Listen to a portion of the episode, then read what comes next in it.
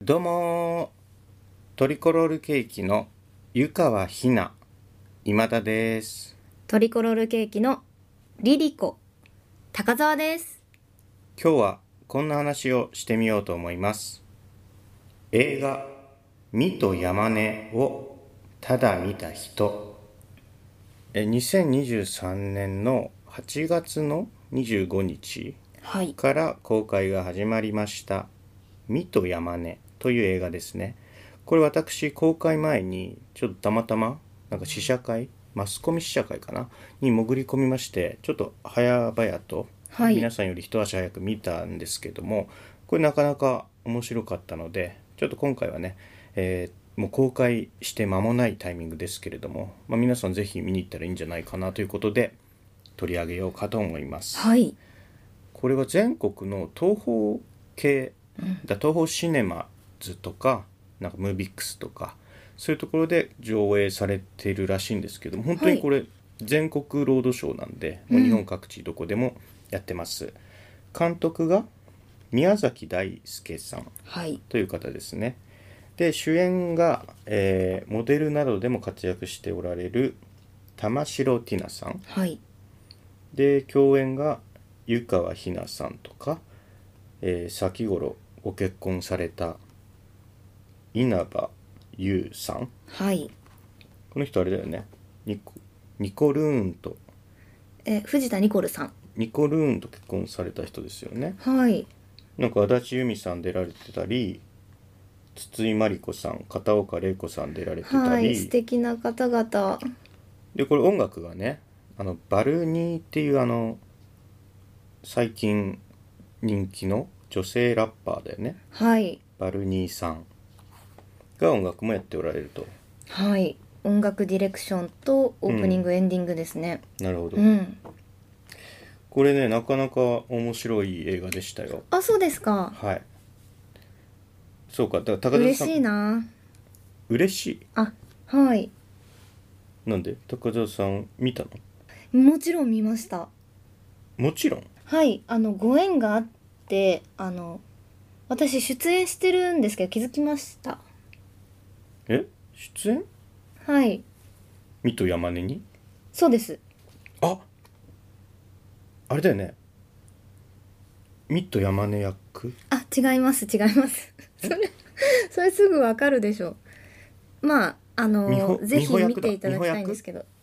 山根美穂役だあ違いますマネージャーのあの男の人だ違いますじゃあわかんね えよあれか、まあ結構これ3人でお水戸山話根のですはいお面をかぶってさたくさんの人が、うんうんまあ、あるシーンで水戸山根の、水戸山根っていうのはインフルエンサーらしいんですけど、うんこの人のお面をかぶって街中をかっ歩するみたいなシーンがあったんですよね。はいクラブクラブのクシラブーンでとすかねねはライいブのシーンとか。であの中の一人が確かに高澤さんだったのかもしんないけど そのお面してたら分かんないからそれがちょっと出演してたって言われても僕からは分かんないな。あそうですか、うん、あのお面をせずに出演してるのであのもうこの映画すごい面白いですし皆さん見ていただきたいなと思ってますあじゃあ東宝シネマズに行って水戸山根を見たら高澤さんが芝居しているところも見られるってことですねはい。そうですうんうんうんまあ、ネタバレになるから詳しくは今回触れずにはいぼやかしてうん本当は見てないような感じで喋ろうとも思うんですけ ど見たんですよ僕ね、はい試写会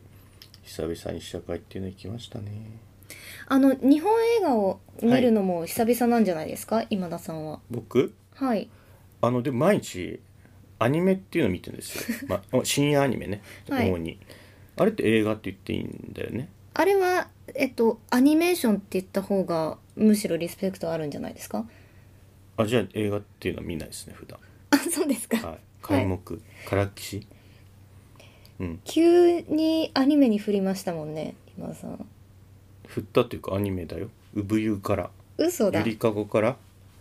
あアニメ墓場まで墓場までになる予定ですねだ日本映画っていうのはあんまり見たことがないんですあじゃあアニメに出会って生まれ直したんですかね今田さんはまあまあそうですねあそうですか日本映画で見たことあるのってななんだろうあのバブルへ GO タイムマシーンはドラム面白いですよ式ねでしたっけ、はいあれはあれは見ましたけどねいやいや嘘だ、あと「ザッツカンニング」とか何ですかそれ え安室奈美恵主演の「ザッツカンニング」 じゃん知らないのカンニングするやつじゃあそうなんですね、んはい好きな映画とかありますかあとバブル英語 じゃんザッツカンニングと好きな映画監督とかいらっしゃるんですかえー、だからアニメしか見ないからい詳しくはないんですけど、うんやっぱ誰か一人って言われると難しいよねあとちょっと悲しい気持ちになるなんでかっていうと僕青山真司好きだったからあそうなんですねちょっと悲しいあの亡くなったからあもう、えーなしでは語れないなしでは思い出そせんないっとてことですか僕は全然映画オタクとかじゃないの でアニメをアニ何そメれを見たいので、何ね、そのムーただあ青山真司が亡くなってから、はいまだ青山真司の作品見直せてないからそれぐらいショックは受けてますブあそうですかこれは本 当に、うん、そうですか最近でもね映画館に行ったのはだから「水戸山根」を見た後に劇場に行ったのは「あの生きるかあ君たちはどう生きるか君たちはどう生きるか」という課題で実際は「鳥」っていうタイトルなんですけ どあれはそれしか見てないですねだからやっぱり映画あんま見ないんで、もうはい現状はジブリか宮崎大輔かっていうあそうですか現状はねだってそれぐらいしか見てないんだもんアニメは見てますよ新アニメはねうなるほど今何本今何本同時に走ってるんですかいやつっても普通に生活を送りながらなんではい20本は見てないですよいや20いってておかしいでしょそんな話をしたわけじゃないんですよあごめんなさいごめんなさい水戸山根なんですよはいあ出てんのねじゃあ高澤さんもね、はいだからこうのん映画の,、あの紹介をしたいなって思っててあ早速ね、はいうんなんかじゃああらすじみたいのたせっかくなんで高澤さんのね口からあなたも水戸山根のというフィルムの一部なわけでしょつまりはい、い、いんじゃないではイントロダクションとストーリーを、はいえー公式ホームページから、はいあの読ませていただきますはい世界がみんなミトになるポップな狂気が広がりちょっと待って日本映画の新時代が始まるネット社会ならではの職業インフルエンサーをなりわいにする女性を主人公にネット社会の恐ろしさを書いたスリラー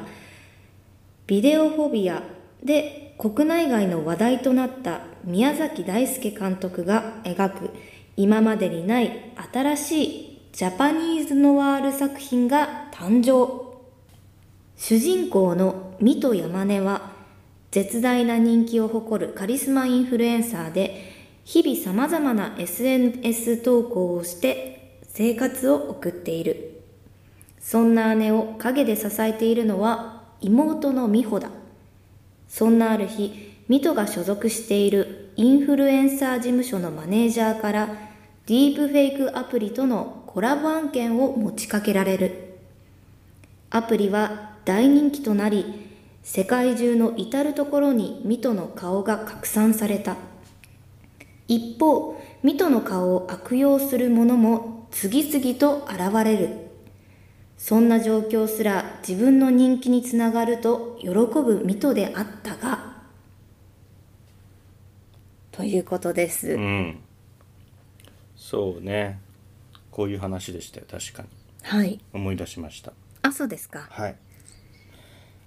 物語は確かにそういう物語なんですけど僕の印象だとねなんか物語そのものを語ろうとしてなかったうん。なんかこう宮崎さん脚本監督かなはい。宮崎さんが今考えていることとかこれまで考えてこられたことを語ってるような気がしてそのはい器がたまたま物語っつうか物あ語あー、なるほど。うん。という器に載せないとねやっぱ劇場映画なんて無理ですから、うう。んん、なんかこう考えを論文みたいにして出されてるなという気がしましたね、うんそういう映画は大変いいですよね。うんそそしてなんか絵もすご絵っていうかこの画面に映ってたりする色味だったりとか音楽もそうですけど、全てすごいポップで可愛らしいみたいなうん印象がすごく強いですよね。なんか作り物だよねやっぱり、うんうん映画って映画全般もそうだしこの「ミと山根」もかなり作られてる作り物虚色、うん虚構な感じがあって、うんうん一つ一つの画面に映ってるものが、まあ、全部虚構なんだけどだからこそ意図があるわけよ。うんあのよくさ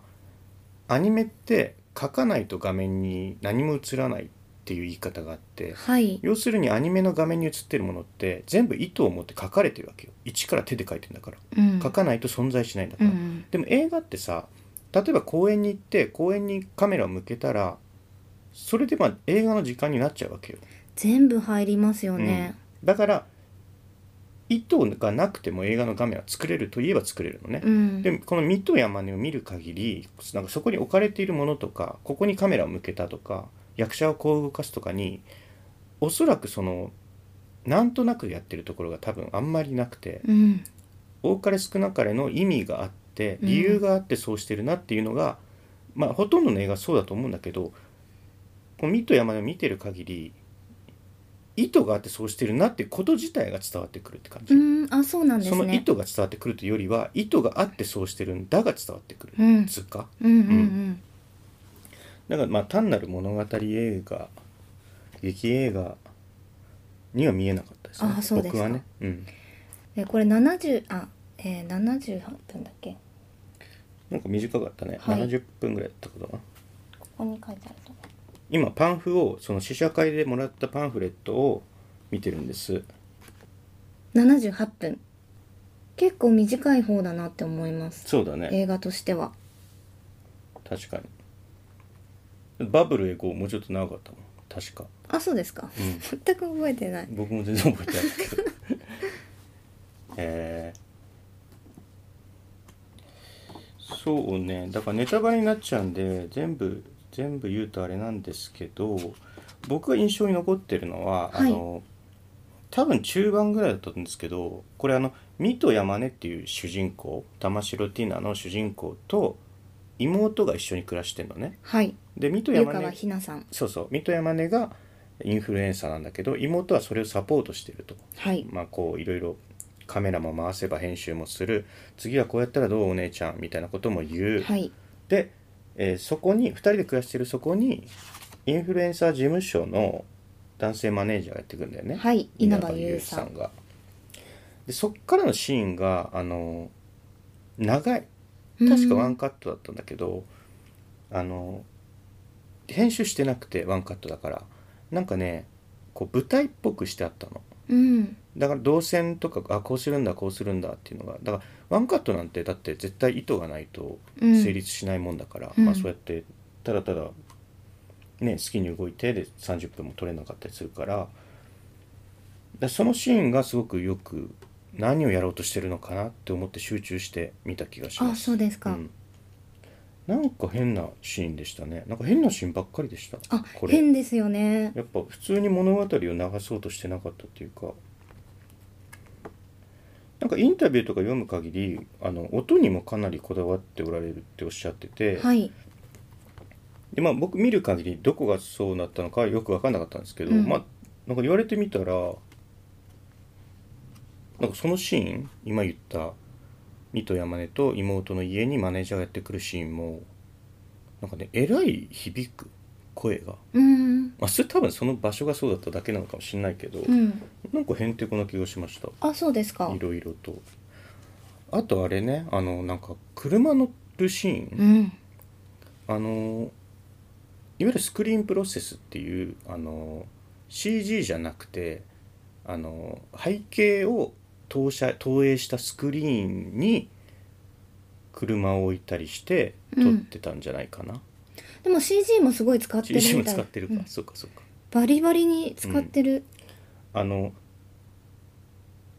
違和感は違和感としてそのままでいいみたいな感じだったよね、うんあの自然なナチュラルな見え方にしてなかったよねうんうん、ここは CG は CG としてあればいいみたいなぎょっとしますよね急にそういうシーンが、そうだねだからだから飽きないっていうのもあるしそういうぎょっとするところがつ続いていくとだただ初見でただ見てるとはいなんか変なのよなんか変なんだけど理由が分かんないから、お金ないのかなって思ったのよ最初はあね最初うんなんか自主制作みたいなノリに近くてお金なくていろんな美術とか作り込めてないのかなって思ったんだけどそんなはずないよなと思って、うん東宝ね系で公開するとかいう規模なわけだし、はいそんななんぼなんでも0円で作ってるわけないよなと思ったんで、まあ、意図がやっぱあってへんてこにしてるんだと思うんだようね。んうん、あとは何があったかないつ見たんだっけあ高田さんがヨーロッパに行ってる時だから6月かな5月6月末とかかな結構前ですねそうなるとあ僕がね見はいに行ったのがね、そうそうそうそう美学校のさ映画美学校の試写室でその試写会を見たんですよはいで僕昔さあの映画の脚本書いたことがあって、はいななんだっけえっ、と魔法人間魔法少年ワイルドバージン魔法少年ワイルドパージンうん何ですかなんかそういう映画のね脚本を書いたことがあってその試写試写もまあワイルドバージンの試写もこの「水戸山根」の試写をやったあの会場、はい全く同じところでやってて、うんなんか懐かしかったね全然水戸山根と関係ないですけど、はいはい、美学校って高田さんの言ってたとこよねそうです映画美学校って宮崎さんって確か美学校で働いていらっしゃったこともあったよねなんか講師をされてますね行使されてたんだ、うん、かぶってはなかった高田かさんぶがってますあかぶってんだ、はい高田さん通ってた時も宮崎さんが先生にいらっしゃったはいあでも教わってはないあ教わりました教わったはい話したことはないあありますありあまるす一度あるはい何度もあ何り度もあまるすはい懇意にじゃあしてるわけね懇意というほどまあではないちけど、ゃんと先生はいとして教えていただいてたわけはね、いそうですうんいいね稀有なやっぱり学校学校というシステムはいいですねそうですねまあ講座半年間の講座なんうんで、うんそっかそっかはいあとあのあこれでもあれかネネタバレになるからあんま言わないっすわやっぱりえなんでですかいやネタバレになるから皆さんぜひ劇場でじゃあしばらくしたらネタバレもありでそうね、はいしばらくしたら今田さんにも劇場でもぜひあいいそうか音響か音響の環境でねあ見ていた音だいにねて、だってこだわっておられるわけだからね、そうだなこれだから日本全国で本当に見られるわけなんでぜひね皆さんも見てはい本当に出てんの高澤さんって確かにねそうですねうんぜひ見ていただきたいですあのポトフを聞いていただいてる方に、うんこれ戸田正宏さんってあのあのはいあのあのえー、えあの黒沢清のあの名 作あのはい X 「キュア」 「キュア」っていうタイトルなんだはいあれ X っていう作品じゃないんだでも X ですよね連想しますよね X だったよねはいキュアのあのあの人だよね戸田さんって、はい最初あにの浜出て辺くるかどっかで会うかなんかの人じゃなかったっけ教師をやってる教師だっさけ最初にあの麻雀師の 方が麻雀師の方は萩原正人さ んね麻雀師ではないんです確萩かに芸能原さんが界で一番最初に麻雀は強いんだけどあそうだ浜辺で会うんだそうだよね最初にそうだよねはいあ俺そうですそやうっぱそでうす見たことあるのよキュアは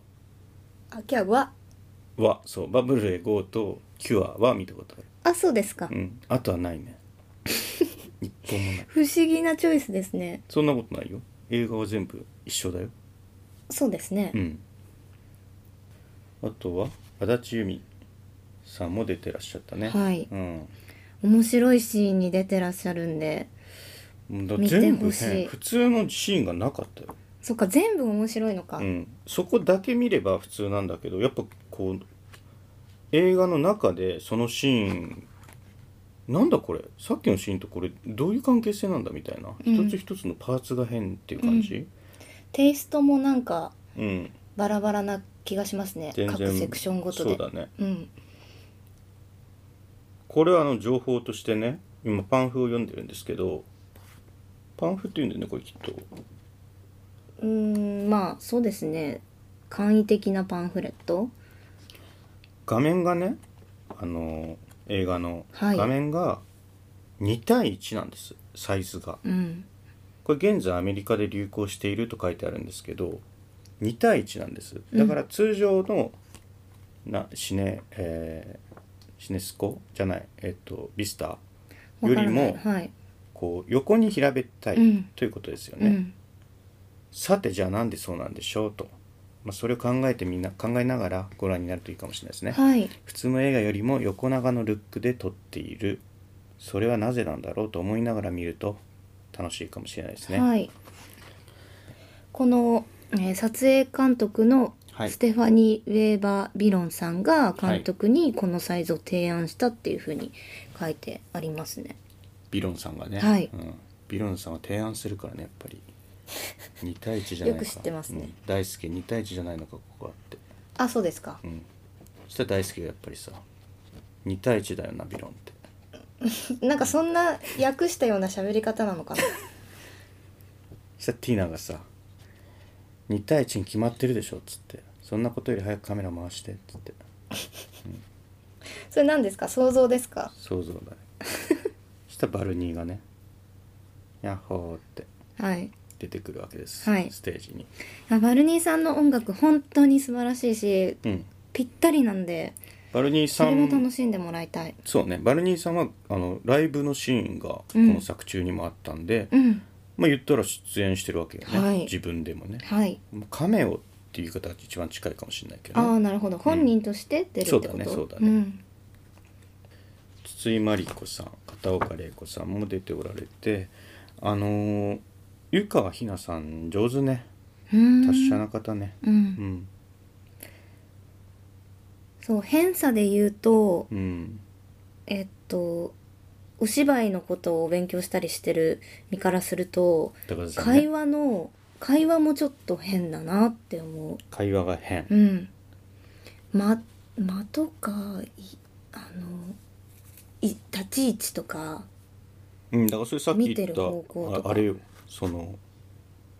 ティナと湯川ひなのお家に稲葉優がやってくるシーンのはいこう動線がうんやっぱ変だったよ、うんあとは、えっと、ちょっとオフィスっぽいところで会話するシーンもあるんですけど、うんそこもすごく変で、うんえって思いましたうん、高田さんの芝居もちょっと変よやっぱり普通のやつの芝居じゃないよねあそうですか様子がおかしいっていうと漠然としてますけどあ様子はおかしおいかしいよねと思いますよあのパートは明らかに演劇だ ったねあのパートはあそ演うです劇かをしてたわまあ、高田さん知ってるからそう見えるのかもしれないけど、明らかに演劇だったまあ場所的なものもあるしないシーンの内容的にもそうだしそれは水戸がおかしいってことにはならないじゃないですかちょっとダメですよえ何が何がえネタバレネタバレネタバレっていうのは一切言わないことじゃないですからねネタあそバうでレすにか気をつけるっていうのはちょっと言うことで人が来るんであればそっちの方がずっといいですから、うんそれは作る側として絶対そう思うはずなんちょっでと私塩梅がわからないそれのそれは分かってこもらいたいよねれも言ってもら言っちゃダメなんじゃないかなとか思っちゃうすそれはもうぐ大体分かればいいんじゃないの、あそうですかうん、だから実は主人公がその幽霊だったとか、うんそういうのはダメだと思うよ、うんうんうん、うん夢落ちとかね身内とか、うんそうそうそうでも今の時代さそういうのももはや言っていいかもね幽霊なんだよなこいつと思いながら別に見たって映画,、はい映画は面白いわけだし、はいまあ、それは自分の見方なんでねうんうん人にそれを強要するのはおかしいんですけど、うんうんうんこのさパンフレットの裏面のさキャスト表はい例えば片岡玲子さんで足立由美さんっているじゃない、はい片岡玲子足立由美の間になんかこの斜め線みたいなはいスラッシュみたいなスラッシュさんっていう 人役者さんこれ違プリいまンすスプリンスみたいなことマーク人名がもうマークになっちゃったみたいないや違います違いますなんかミスプリか違いますよえええ何これだってキャスト表でしょこれはいスラッシュさんってこといや違いますよ発音しないのか誰プリとンスみたいな誰とプリンスみたいなじゃあ分からないプリンスのマーク飾りあー分かりやすいんじゃないですかこれがあそうなんだ、うんこれはじゃあ人の人名じゃないってことねはいそうですあそうなんだ記号記号なんだ区切り区切りか中黒と一緒うーんこの稲葉さんっていう人と優さんっていうのは2人はえ一緒です一緒一緒の方稲葉優さん結構でも間はほら空いてるよ他の人は詰まってんのあの3文字の人をうん間1文字開ける文化ありますよねあるんだうん、文化なんだこれえこれよく 見る見るけど、はい文化っていうんだこれどこからどこまでが名前でどこからどこまでが名字か分かんないからかなまあそうそうだと思うけどここにじゃあスラッシュ入れちゃえばいいんじゃないの稲葉スラッシュ U にダメなのうんダメダメで2人じゃないし1人だし2人じゃないのあもしかしたら何人もいるかもしれないけど、うんえっと、この場合はひとまとまりで表すのがでもいいさと思います 何何何を言おうとしてるのはい水戸と美穂は2人2 2人のように見えますよね人じゃないのこの辺よだから何回も見るべきと思ったこの辺を言えばいいのよギリギリこれぐらいは言っていかないとせっかく公開してすぐに言うんですからねはい、うん、まあ、ぜひ皆さんもねご覧になってくださいこれあのパンフにデカデカとさ水戸山ねあのティナの顔が印刷されてるんですよ、はいこれはススノーっていうアプリで作ったそうな顔んだらしいですよ写真じゃないらし確かにちょっとイラストっぽくも見えい、るね、はいこれが怖くてさあの自分の部屋に置いてるんですけどなんか夜中とかに目があったりするとわってえこれ微妙に目が合わなくないですか左右であの見てる方向が違うからでも夜中なんでその ちゃんと見ないですよああそうかあでも見える位置に置いていただいてるんですね置いていただいて る代表かでもい窓口今田さんの窓口だとしては私だったから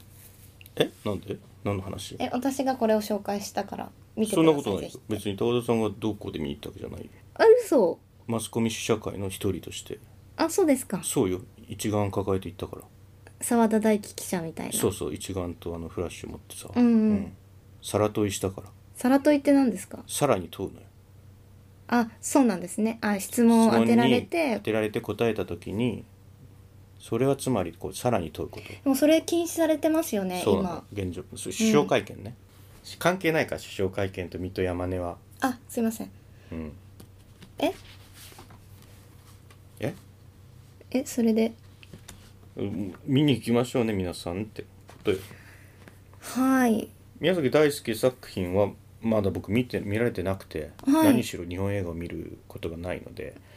だから UNEXT とかにもちろん何本もありますよねはいビデオフォビア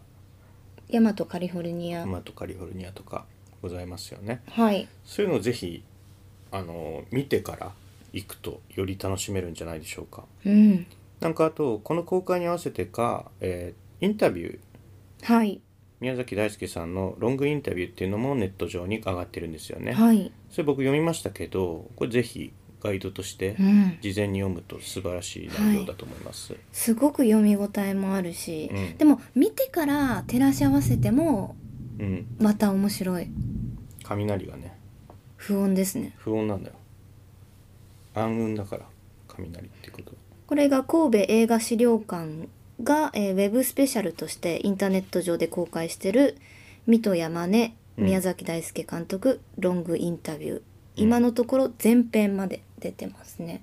今っていうのは8月22日はいのことですね、はい今日のことですよね水戸山根インタビューとかで検索すると宮崎大輔監督のロングインタビューが見つかるかもしれませんねうんぜひぜひそして大事なことなんですけどこの「水戸山根」っていうタイトルがあの表記上は「水戸山根」っていうカタカナなんですけどその前にハッシュタグがつくのねシャープみたいな、うんこれが、まあ、SNS の中の存在インフルエンサーだから、うんうんハッシュタグつけますよね、うんそりゃでだから「ミトヤマネ見てきたよ」ってツイートをするとそれがもう自然にハッシュタグ化しすることになるそうなんですよ、うんここまでがまあ表現つうかこの映画ですよすごつまいり、うんこの映画について何か意見を言うことが拡散していくじゃない、うん、それは普通のことなんだけれどもその拡散性にこの映画はあの語りたいことがあるんだよね、うん拡散していくことで一つのことが増えていくコピーされていくうん、そのことなんです増殖はいまあ何が言いたいかっていうのはねご覧いただければわかるかと思います、はいぜひどうぞぜひサンドランドを どうぞということ でそれアニメじゃんアニメですねはい鳥山そっか明サンドランドももうすぐやるのかもうやってますあもうやってるんだもうやってますはいだただ厳しい戦いになりますよ水戸山根かサンドランドかってなると東方系列なんですか知らないです東映じゃないですかあわかんない鳥ドラゴンボールですだと東映ですねきっとうん戦いですよサンドランドなのか水戸いや山一根日にどっちも見ればいいじゃないですかえー、だってお金ないですもん1000円ですもんえー、げ1日とかだったらいやだって映画の代金上がってるからね確か9月1日とかす水曜日とかだったらいやそれもだから上がってんだよ昔よりあそれ自体ももちろんもちろんほえーいやーそうですよね、うんぜひ「水戸山根」あの見てくださいぜ公ひ開劇場もぜすひごくサンドランド多いのでサンドランドぜ ひだからミト山根なのかサンドランドなのかうん田村睦美なのかえー、玉城ティナさティんナさんなのかこれはもう戦いですね原作はミト山根も原作は鳥山明でいいんでしたあ違います違うえんっだと宮崎大輔さん宮崎さんなんだはい、うん鳥山明えサンドランドって原作鳥山明なんです か当たり前じゃん絵がもう明らかにそうじだから絵が鳥山明なんですかゃんだから絵がっていうだってわ かんなくなっちゃうサンドランドっていう漫画が原作だからあそっかそっか漫画あそういうことかそうですわかりました、はい、で声はむっちゃんね田村睦美さ田村ん睦美さん映画館の CM で見ました CM? えっと特報で見ましたサンドラはい、ンドうんあ田村さんだって思いましたでしょ、うんむっちゃんでしょやっぱすごいいいでしょ芝居あはいあでもちょっとしか見てないんでわからないけ当どたり前じゃんそんな特報 なんだ全部見えるわけないじだから芝居がすごくいいかどうかはわからないゃけんど、まあね予告なんてどんな映画でも予告って面白く作れるからね、マジで、あって思ったうん、いい芝居でしょやっぱ少年役とかやるとね、うんああいうんうジャンプ原作の漫画とかすごい合ってるんだろうな田村さんってだ違うんだってばミと山根の話ねえっとあとはやっぱインフルエンサーのお話っていうのもあって、はいあの洋服とか小物とかそういうのもすごいあのいいないいのでそれも注目してもらえたらと思いますけど見て楽しいなって思いますあと美術も可愛いしはい可愛いというかか奇妙に可愛らしいっうんていうその塩梅がありますね可愛い美術を置くことに意味があるんだよね、うん可愛さを出したいわけじゃなくて、うんうんうん可愛い美術を置くことで何がしたいのかっていうところにぜひ目を凝らしていただければ作った側と しては嬉しいですね私としては誰ですか私って今今だ今だですけど違いますよえ今だですけどあそっか待って何 ですかちょっともうなんか分かんなくなっちゃった僕は今だじゃないって言うんですか違いますよとみもとかくもしかして僕が水戸山ね僕も水戸山あ根ーまなあんですそか、の可能ね、性もありますねっていうような映画なんで、はいぜひご覧になっていただきたいえーこれが放送されるのは8月26日土曜日うんなんですけれども、8月25日の金曜日から、うんえっ、と上映されますので、あされていますので、うんぜひ足をお運びください。うん、ありがとうございました。ざした。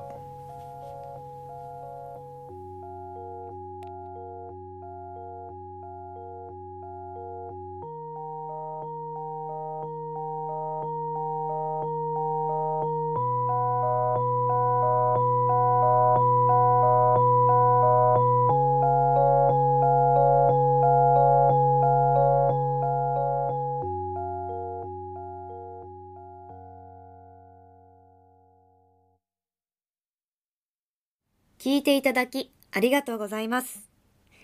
ラジオポトフでは皆さんからのお便り、コーナーへの投稿をお待ちしています。概要欄にあるお便り受付フォームからお送りください。あなたのお便りが番組を作る